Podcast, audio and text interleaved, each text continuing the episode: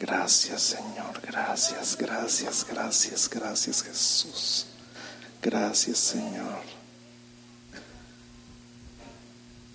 Gracias Señor Jesús, gracias.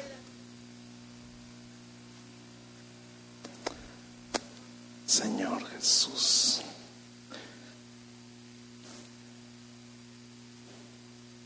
Mira, te voy a dar un tip así, sin perder esta actitud, sin perder este, este ambiente. La alabanza, la adoración, las gracias, la acción de gracias, para que sea efectiva, necesita ser expresada. Si el agradecimiento no es expresado, no cuenta. Pruébalo en casa. A lo mejor estás agradecido con tu esposa o con tu esposo, pero si nunca se lo dices, él no lo va a recibir o no, ella no lo va a recibir. A lo mejor si tú crees que tu esposa todavía está bonita, pero nunca se lo dices, ella no lo va a pensar, no va a pensar que tú crees eso. Si tus hijos no les dices que los amas, aunque los ames, ellos no lo van a recibir, no lo van a saber con seguridad. La alabanza, la gratitud y el amor para que cuenten se tienen que expresar. Y algunos de nosotros somos muy expresivos en nuestro amor, algunos no tanto, pero vamos practicando. Y yo te animo a que en este momento practiques con Dios. No es que Él no conozca tus pensamientos, pero es que tú necesitas, necesitas, te hace bien, es bueno para ti reconocer en voz alta lo que Dios ha hecho contigo. Así que toma un minuto más y encuentra algo que decir al Señor. Gracias porque estoy vivo, gracias porque estoy sano, gracias porque cada clavo por amor a mí, gracias por amarme. No entiendo por qué me amas, pero lo recibo. No sé por qué me amas, no lo entiendo, no me cabe en la cabeza, pero lo recibo. Recibo tu amor y tu gracia y te digo que te amo y que estoy agradecido contigo por tu amor tan grande, tan incondicional, tan gigantesco que va más allá de mi mente finita. Gracias, gracias, gracias.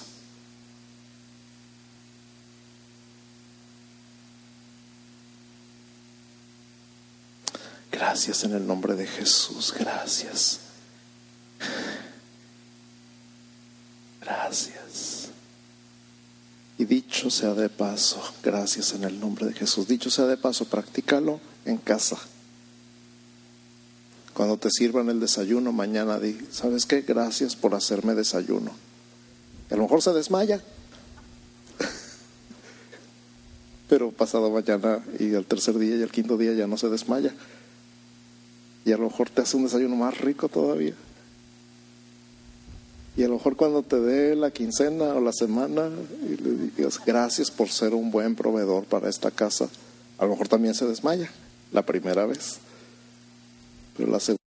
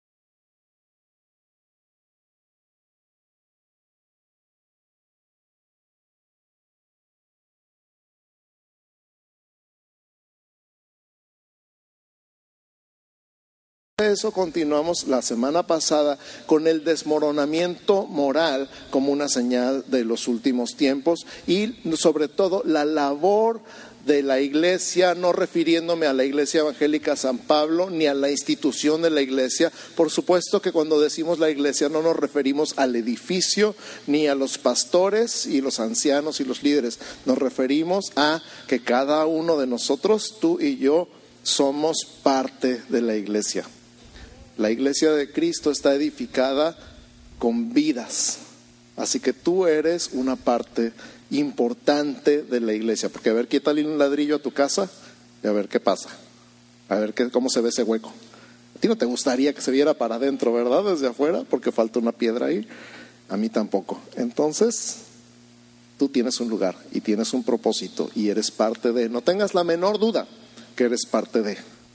Entonces, cuando nos referimos que la iglesia tiene una labor, nos referimos a ti y a mí en el lugar donde Dios nos puso, en el área de influencia donde Dios nos puso. No le dan gracias a Dios por este aire tan rico.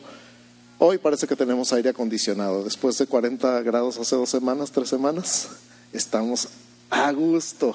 Espero que no tengan frío y si tienen frío, pues ya tráiganse chamarra, ya tráiganse suéter, sáquenlos a relucir, sacúdanles el polvo y ya vengan listos para el frío. Los cuantos aman el frío, yo amo el frío. Así que estamos felices porque ya no hace calor. Gloria a Dios, aleluya. Los que, los que aman el calor, sorry, ya pasó su tiempo. Aguántense hasta el año que entra. No, quién sabe, de repente luego nos da sorpresas el clima, ¿verdad? Pero hay que venir preparados para todo. sí, entró el otoño. Oye, hoy les cuento una, una historia chistosa. Bueno, no es chistosa, pero algo que nunca voy a olvidar. La primera vez que salí del país, la segunda vez que salí del país por algo de ministerio, fui a Costa Rica. Y de Costa Rica, Centroamérica, hay el clima tropical, ha de estar delicioso, me voy a llevar puros shorts y puras camisetitas.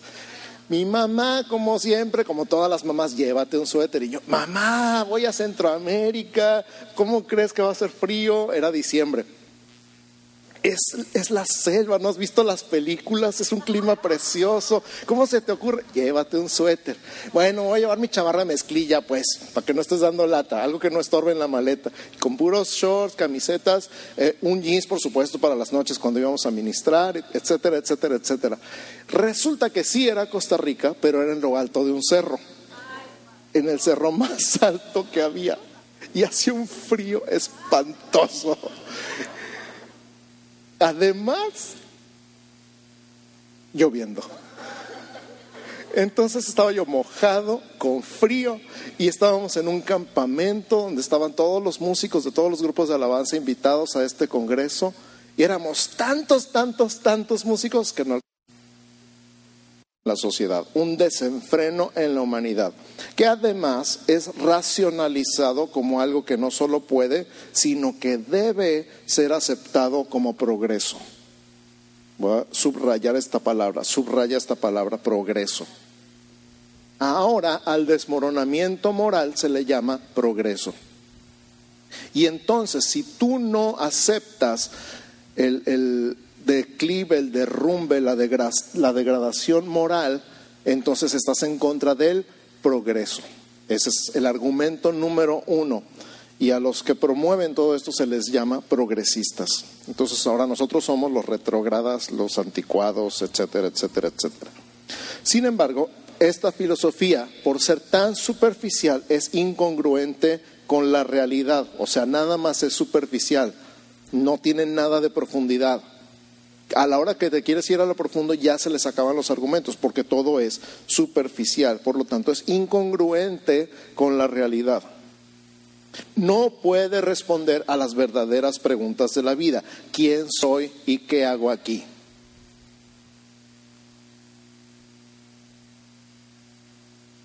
Las enseñanzas moralmente degradadas o derrumbándose no pueden responder a, esta gran, a estas dos grandes interrogantes. ¿Quién soy y para qué estoy en la tierra? ¿Por qué nací? Y lo mejor que se les ha ocurrido inventar es que somos un accidente y no hay propósito en la vida. No tenemos ningún propósito, ningún destino, nacimos nomás porque sí, porque dos átomos chocaron hace millones de años y ahora estamos aquí. Claro que porque es un accidente, todos tenemos dos ojos y una boca y una nariz y dos orejas, ¿no? Y todos están en el mismo lugar. Imagínate si fuera un accidente, ¿cómo estaríamos? uno tendría la oreja en el pie y el otro tendría en el ojo en el dedo chiquito, porque todo sería por accidente, no habría un diseño. Pero, sorpresa, todos tenemos dos ojos y en el mismo lugar. Y todos tenemos dos orejas y en el mismo lugar. Y con un propósito, podemos oír en estéreo. Gracias a que tenemos dos orejas, sabemos exactamente de dónde viene un sonido. Y gracias a que tenemos dos ojos, sabemos si algo está lejos o cerca. Tenemos un diseño y tenemos un propósito, pero ellos no pueden creer eso. Para ellos es demasiado raro. Usando el ejemplo de la cruz, entonces vemos dos barrotes, un barrote vertical y un barrote horizontal. El barrote horizontal depende del vertical para sostenerse. Dirías, pero ahorita vamos a ver.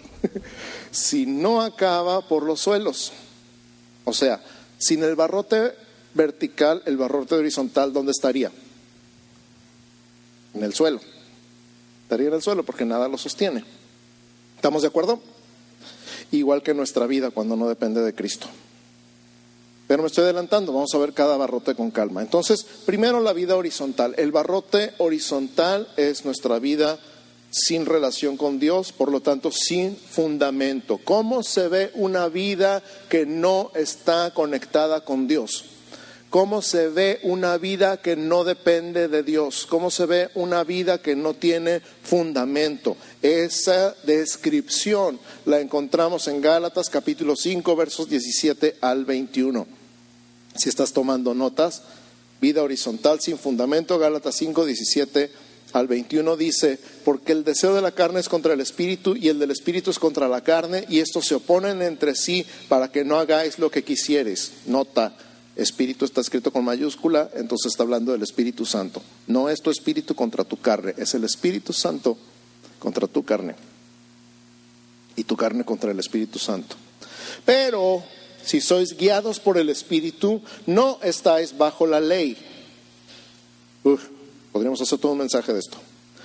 Y manifiestas son las obras de la carne que son adulterio, fornicación, inmundicia lascivia, idolatría, hechicerías, enemistades, pleitos, celos, iras, contiendas, disensiones, herejías, envidias, homicidios, borracheras, orgías y cosas semejantes a estas, por si faltó algo en la lista acerca de las cuales os amonesto, como ya os lo he dicho antes, que los que practican tales cosas no heredarán el reino de Dios. Subraya, practican, porque es importante.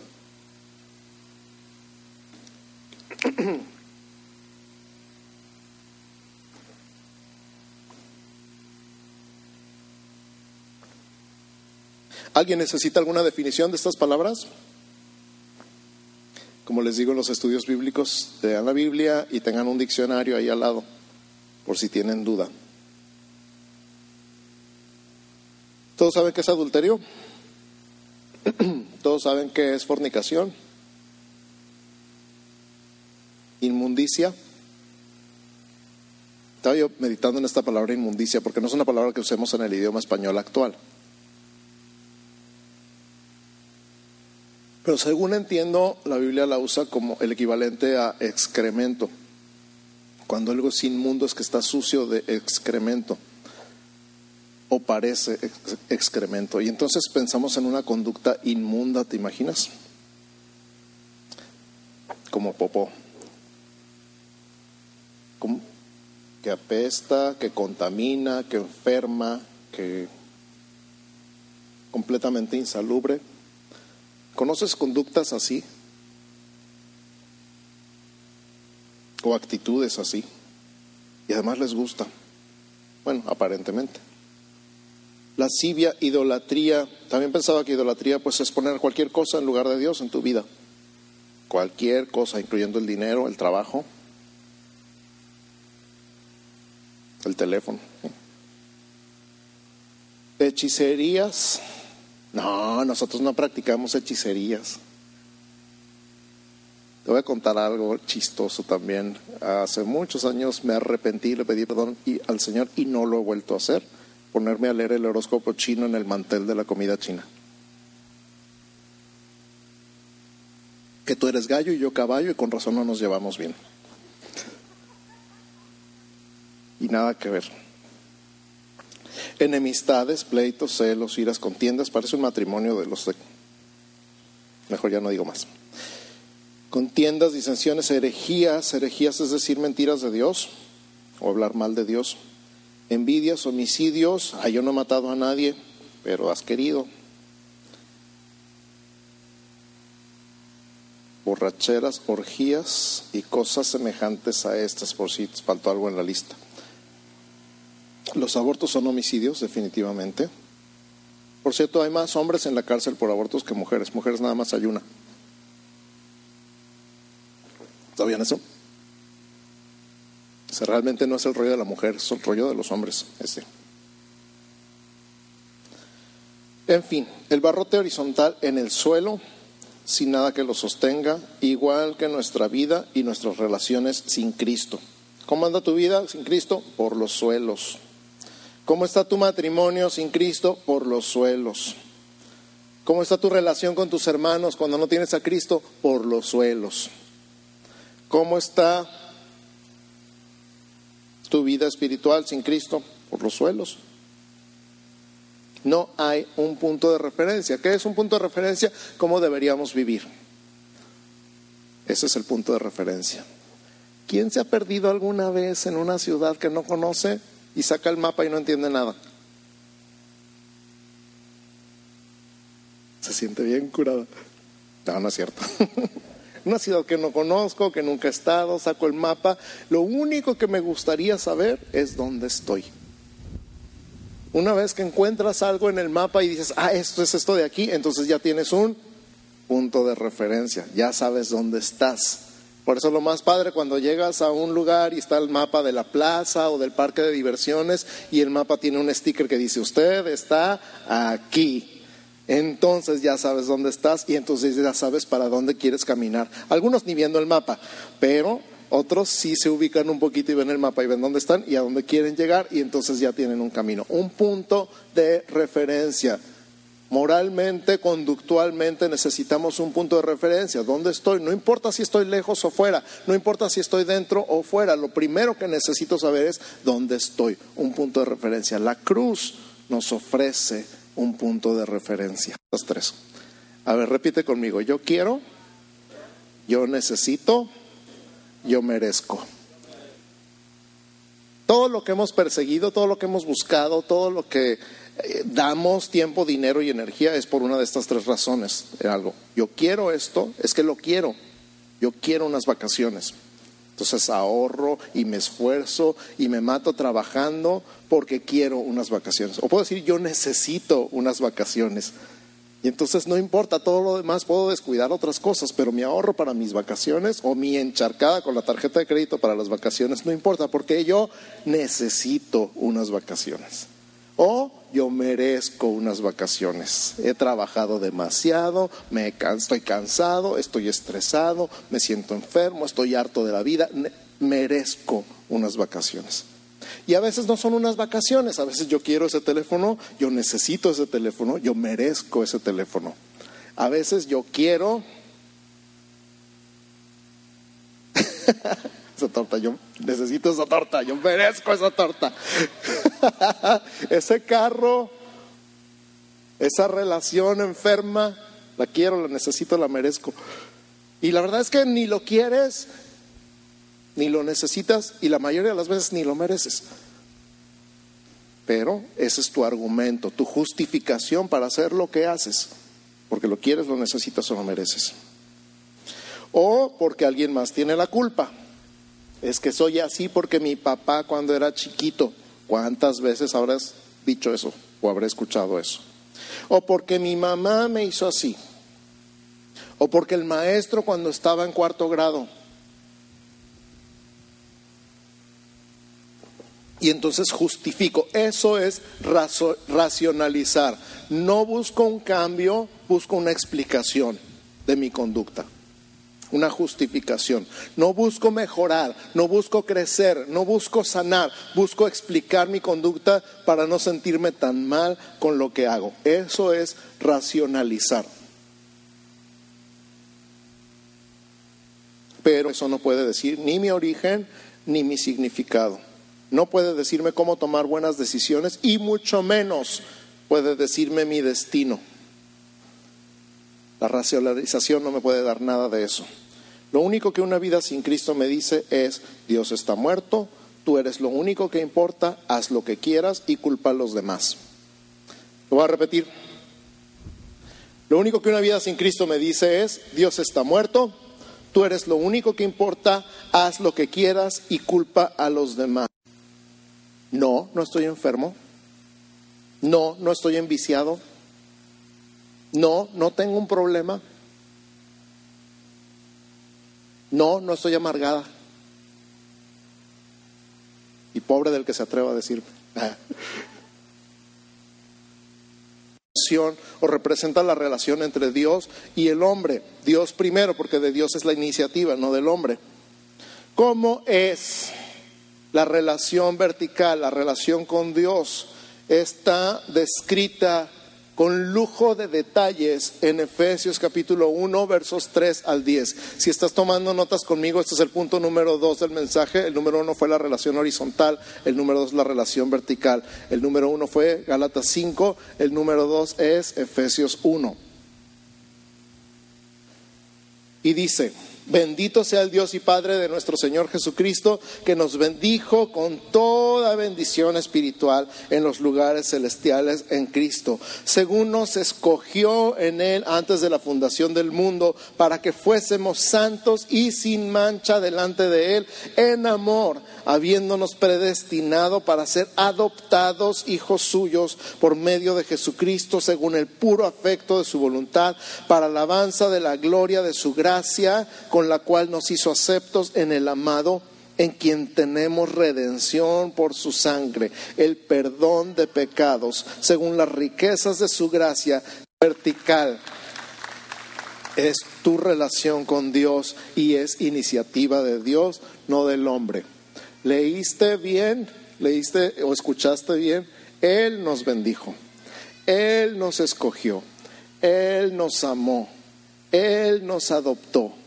Él nos perdonó, Él nos hizo herederos. La iniciativa viene de Él. Él nos redimió. ¿Por qué? Ahí usa una, una, palabra beneplácito, suena como bien le plació. O sea, porque se le antojó, pues. Porque Él quiere, porque Él es Dios y puede hacer lo que quiera. Dios, ¿por qué me amas? Porque quiero. Dios, ¿por qué me perdonas? Porque quiero. Dios, ¿por qué me escogiste? Porque se me antojó. sí.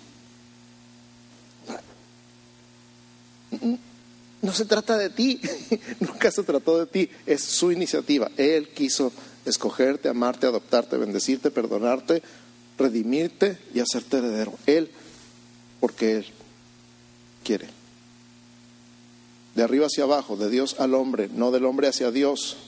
En este pasaje, como en toda la Biblia, la iniciativa es de Dios. Entonces, por eso mismo, el fundamento es inamovible. ¿Qué significa inamovible? No se mueve. No lo puedes mover. No lo puedes cambiar. No lo puedes poner en otro lugar es un punto de referencia precioso. Precioso. ¿Sabes por qué es un punto de referencia precioso? Porque es inamovible. Es como, no sé, cuando tenía un amigo que decía, para llegar a mi casa te vas por esta calle todo derecho y donde hay un perro echado te das vuelta a la derecha. Y, y si se quita el perro, ¿qué? No, nunca se quita, ahí está echado. Siempre está echado ahí el perro. ¿Tú crees que ese es un punto de referencia lógico? ¿Tú seguirías esas instrucciones para llegar a su casa y mejor no me invites? Hasta las tiendas las pintan de otro color de repente. Llegas y ya te cambiaron la tienda de color y ya no encuentras la casa.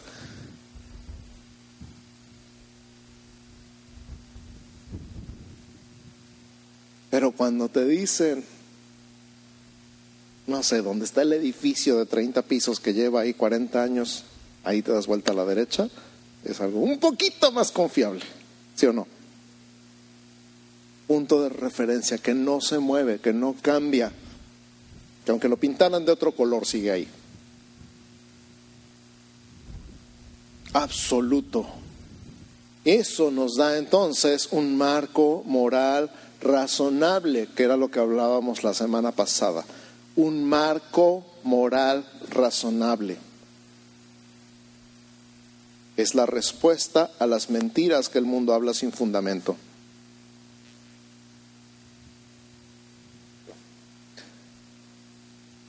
El barrote vertical es la respuesta a las mentiras que el mundo habla sin fundamento. Decíamos, todos necesitamos límites morales, son seguros, son buenos, son absolutos.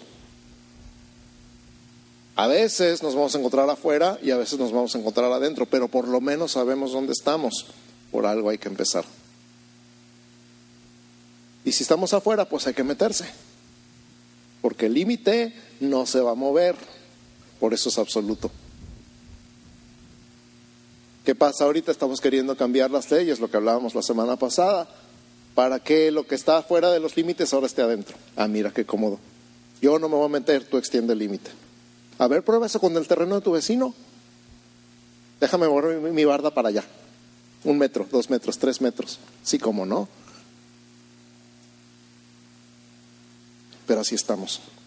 Entonces vienen todas las mentiras sin fundamento, el aborto, los modelos familiares falsos, tanto el machismo como el feminismo, como la democratización de la familia, la ideología de género, todas las adicciones y la esclavitud.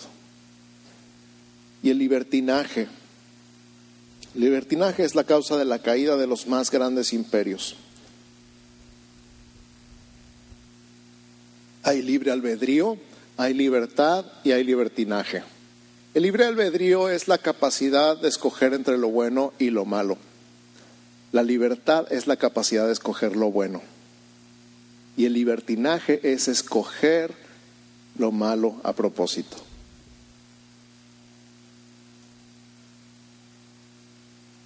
Voy a repetir. El libre albedrío es la capacidad de escoger entre lo bueno y lo malo. La libertad es la capacidad de escoger lo bueno. Y el libertinaje es escoger lo malo a propósito. Volverse a ser esclavo. Porque quiero. Porque se me antoja. Porque me gusta.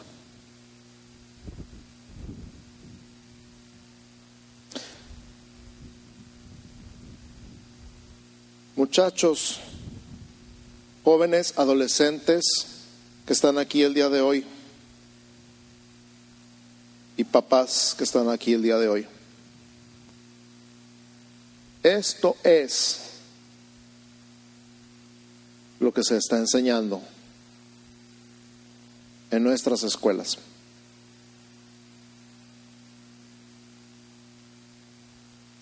Y pobre del que se atreva a oponerse, a decir que hay otra cosa.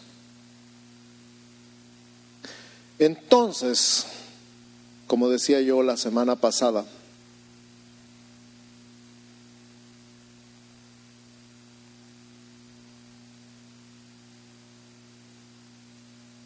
lo vas a enfrentar con argumentos sólidos, lógicos, razonables.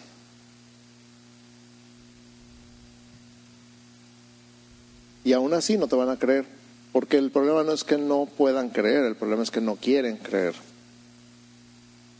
Pero esta es la batalla. Y es un juego infinito, no se va a acabar hoy, ni mañana, ni la semana que entra, ni el año que entra, ni la próxima presidencia. Esto va a seguir hasta que Cristo venga. ¿Es cansado? Pregúntame. Pregúntame.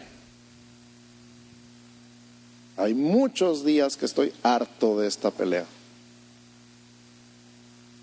Muchas veces que veo los grupos donde se pone todo lo que está poniendo los proyectos de leyes y digo, no, otra vez no, por favor.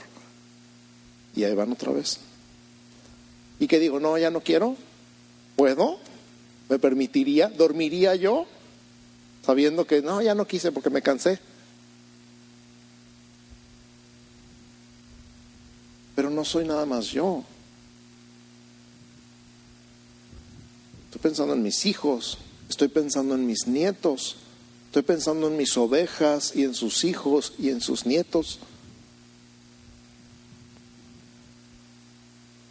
Con cansancio, con coraje, con desgano, a veces casi enfermo, ahí voy otra vez. Otra marcha, otra manifestación, firma otra petición, firma otra protesta, ponlo otra vez en el Face, ponlo otra vez en el Twitter, mándalo otra vez por WhatsApp. ¡Qué lata! Pero si ellos no se cansan, nosotros tampoco. Si ellos están en, otro, en todos lados, nosotros también. ¿Qué necesitamos? Necesitamos un poquito de coco. Gracias a Dios por el Espíritu Santo, que nos da sabiduría, que nos da inteligencia y que nos da gracia para enfrentar estas cosas y también para aguantar insultos y malos nombres y sobrenombres y todo lo demás. Y argumentos totalmente así como, pero ¿qué tiene esta persona en la cabeza? Tenía una amiga que decía, este tipo tiene frutilupis aguados con mo en el cerebro. Y algunos de los argumentos que veo en las redes sociales de veras así parecen frutilupis aguados con mo.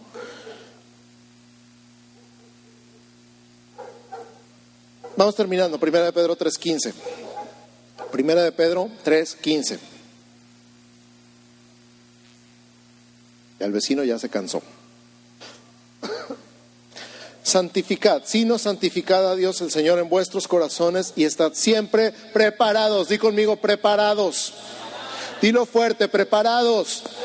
Más fuerte, preparados. Dilo tres veces, preparados, preparados, preparados. ¿Preparados para qué? Para presentar defensa con mansedumbre y reverencia. Y hay dos palabras muy importantes ante todo el que os demande razón de la esperanza que hay en vosotros. En otras palabras, ¿por qué crees lo que crees? Preparados para presentar defensa con mansedumbre y reverencia. ¿Por qué crees lo que crees? Pero hay personas que lo presentan de una manera altiva. ¿Te ha tocado? Hay personas que lo presentan de una manera casi, casi grosera y que lo que provocan es el efecto contrario, que dicen, no, con esa persona no se puede hablar porque es un altivo, porque es un orgulloso, porque es un regañón, porque no tiene nada de amor, al contrario, su cara refleja todo menos gozo, todo menos amor. Con estas personas no tengo ganas de platicar ni de discutir ni de escuchar nada, porque les faltaron dos cosas, mansedumbre y reverencia.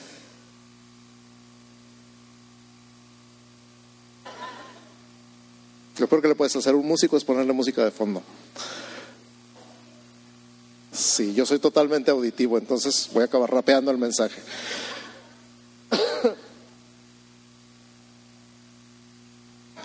Lo bendecimos en el nombre de Jesús. Declaramos bendición y paz. Entonces, en la actual guerra de ideas y argumentos, tú necesitas afirmarte en la palabra, el fundamento vertical saber lo que crees acerca de Dios y acerca de ti y por qué, y ser capaz de explicarlo.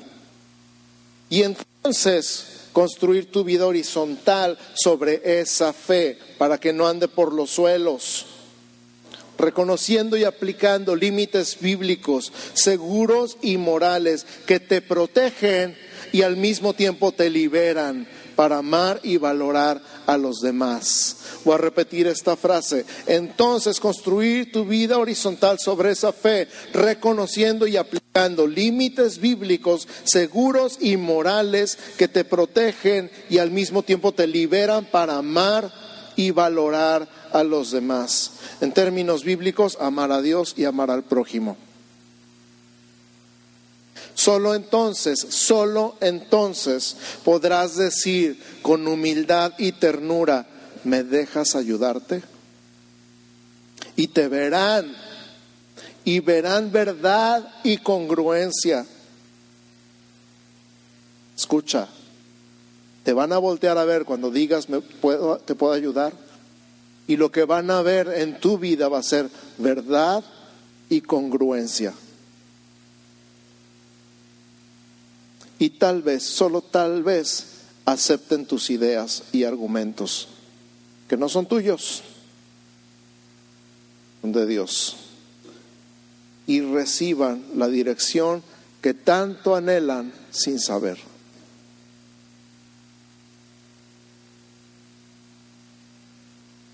Jóvenes, sus compañeros y sus amigos están perdidos, bien perdidos. Y no solamente están perdidos, les están enseñando a rechazar cualquier mapa o brújula. Les están rechazando, les están enseñando, diciéndoles que los mapas mienten y que los GPS son un engaño y que ellos pueden decidir dónde están. Pero a veces nos desesperamos y decimos, ay, no seas tonto, así mira. ¿Y a quién le gusta que le hablen así? A mí no. Ponen los pelos de punta cuando alguien sale con que... Con que tengo que aceptar lo que está diciendo. Uy, a mí es así como... Entonces, amar, mansedumbre y reverencia, verdad y congruencia. Amén. Vamos a orar. Ponte de pie conmigo, por favor.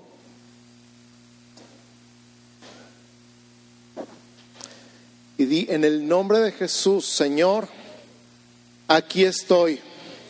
Gracias por mostrarme la verdad. Gracias por hablarme. Gracias por decirme dónde estoy.